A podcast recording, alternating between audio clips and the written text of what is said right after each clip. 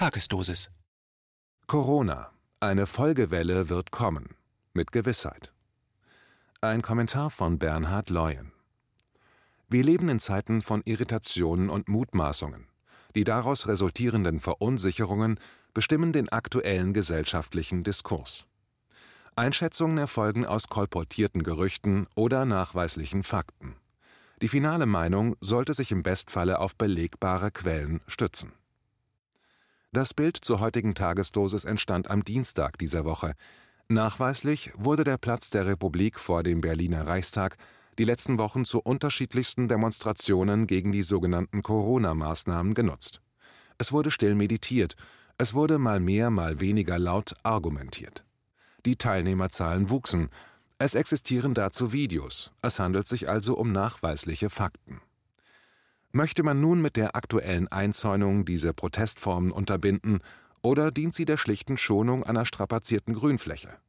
Zwei variable Vermutungen, da eine faktische Begründung nicht recherchierbar bzw. dokumentiert ist.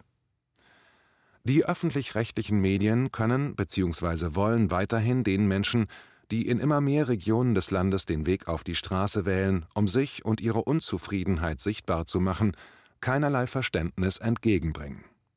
Der sehr hörenswerte Standpunkte-Podcast auf KenFM vom 25.05., resultierend einem Artikel des Portals Multipolar, fasst die mediale Stimmung sehr schön zusammen. Zitat: Warum haben Medien ein Problem damit, wenn Bürger gegen die Corona-Maßnahmen demonstrieren? Warum qualifizieren Journalisten Demonstranten pauschal als Verschwörungstheoretiker, Spinner oder Nazis ab? Ein Blick auf die mentale Verfasstheit der Medien liefert die Gründe. Deutlich wird, wenn Leitmedien über die Demonstrationen berichten, sticht missionarischer Eifer das journalistische Erkenntnisinteresse. Zitat Ende. Anders formuliert, auf gleicher Welle schwimmend fließt die Analyse in den Funkhäusern von ARD und ZDF in immer anmaßendere Unterstellungen. Das ARD-Magazin Report aus Mainz präsentierte seinen Zuschauern am 26.05. die neuesten Erkenntnisse entsprechender Feldstudien. Titel der Ausgabe Wie Menschen in Parallelwelten abgleiten. Das perfide, das ärgerliche, ohne Fakten und nachvollziehbare Quellen werden jene Bürger, die die aktuellen Entwicklungen in diesem Land hinterfragen, nicht nur in das große Becken der Verschwörungstheoretiker geworfen. Diesmal gehen die Redakteure noch einen Schritt weiter. Verschwörungstheorien machen süchtig. Isolieren. Man mutmaßt Tendenzen der pathologischen Auffälligkeiten. Die ARD erklärt diese Unterstellung seinen Zuschauern so.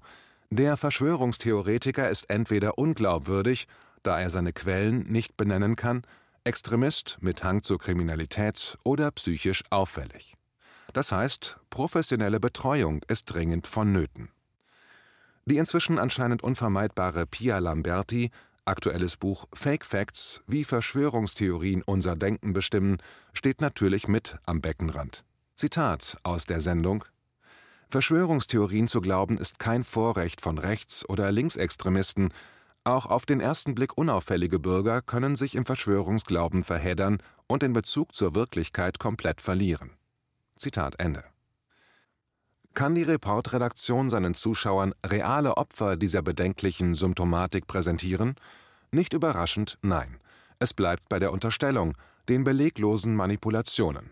Zwei vermeintliche Aussteiger, Anfang 20 und Mitte 50, also ehemals Verwirrte auf dem Weg zurück in die reale Wirklichkeit, konnten nur in nachgestellten Szenen vorgestellt werden. Der Grund? Sie wären mehrere Jahre in der Welt der Verschwörungstheorien gefangen gewesen. Das klingt nach Sekte. Originalzitat Heute haben sie das alles hinter sich gelassen, doch sie werden bedroht, wollen deshalb nicht erkannt werden. Zitat Ende. Geht es noch plumper? Die Sekte heißt also Welt der Verschwörungstheorien. Angaben dazu, wer die Aussteiger in Gefahr bringt, keine. Doch, der Bekanntenkreis des älteren Aussteigers, der hatte nämlich gedroht, Zitat, ein guter Freund sagte, wenn du so ein Arschloch bleibst, dann ist unsere Freundschaft beendet. Zitat Ende.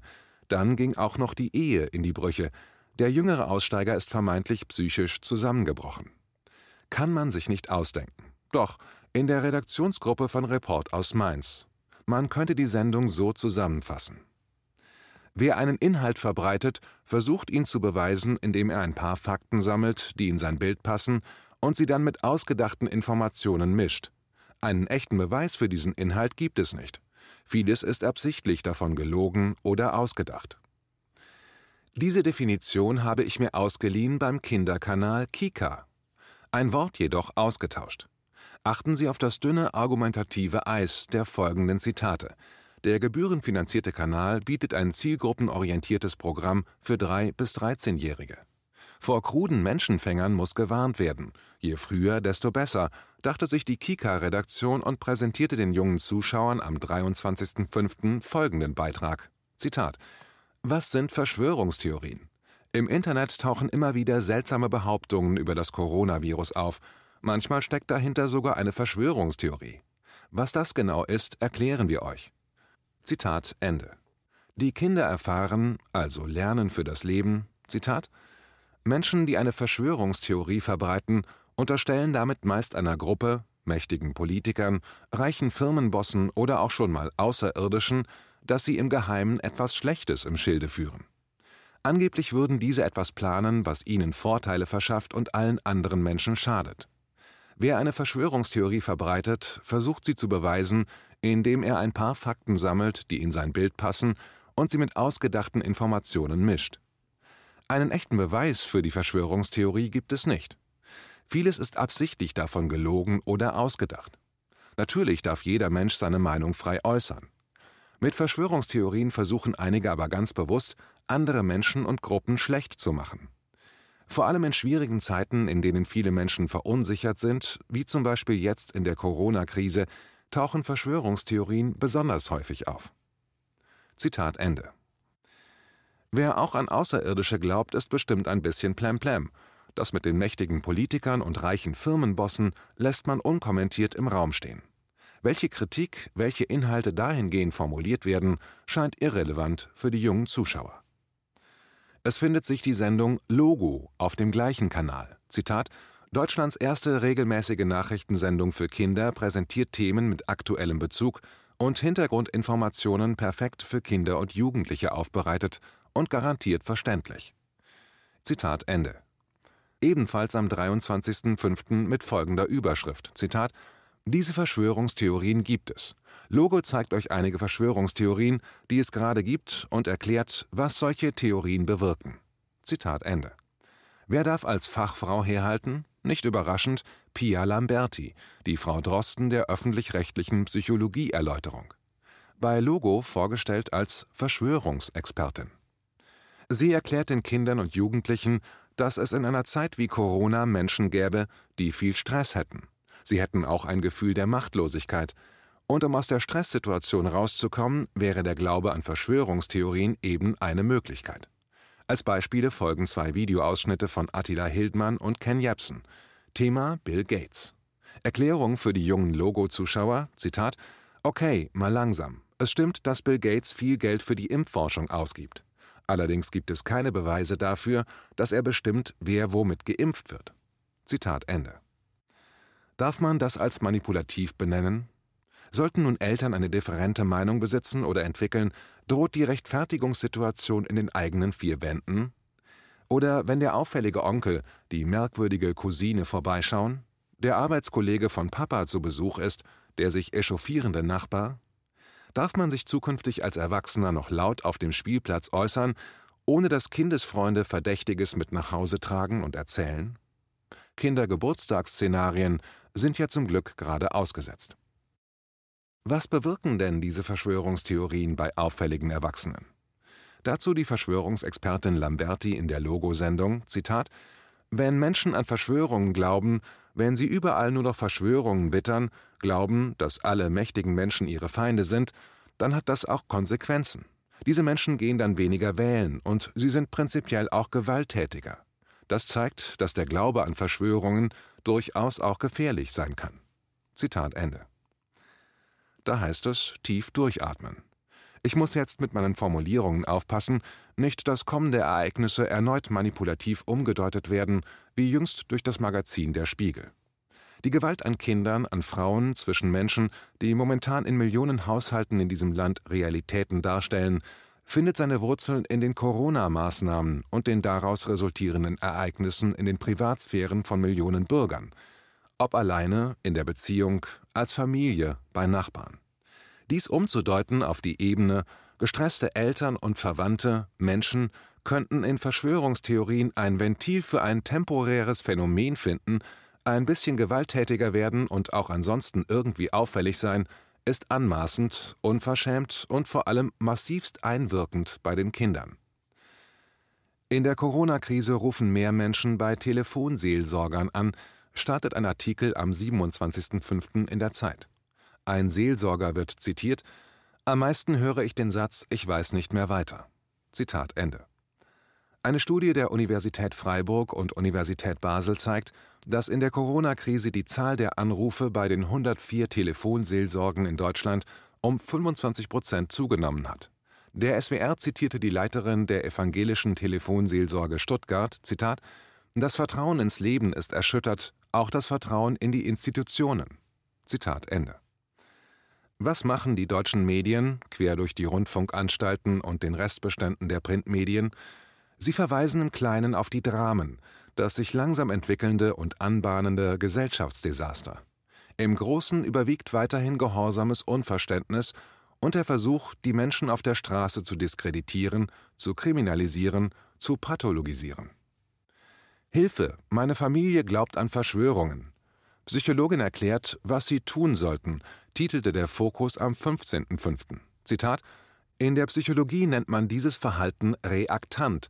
Das ist wie bei Kindern, denen man sagt, fass nicht auf die heiße Herdplatte, die dann erst recht drauflangen, skizziert die Psychologin. Sage ich meinem Partner oder Freund, Verschwörungstheorien sind Blödsinn, glaubt er es häufig umso mehr, nach dem Motto jetzt erst recht, weil du mir gar nichts zu sagen hast. Zitat Ende. Wir müssen unsere Kinder, die unsere Angehörigen, Enkel, Heranwachsende schützen.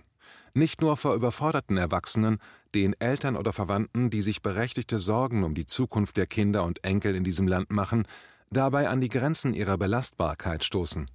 Wir müssen sie bewahren vor genannten Manipulationen, vor digitalen Gesellschaftsdeformierungen, dem Kontaktverlust zur Natur.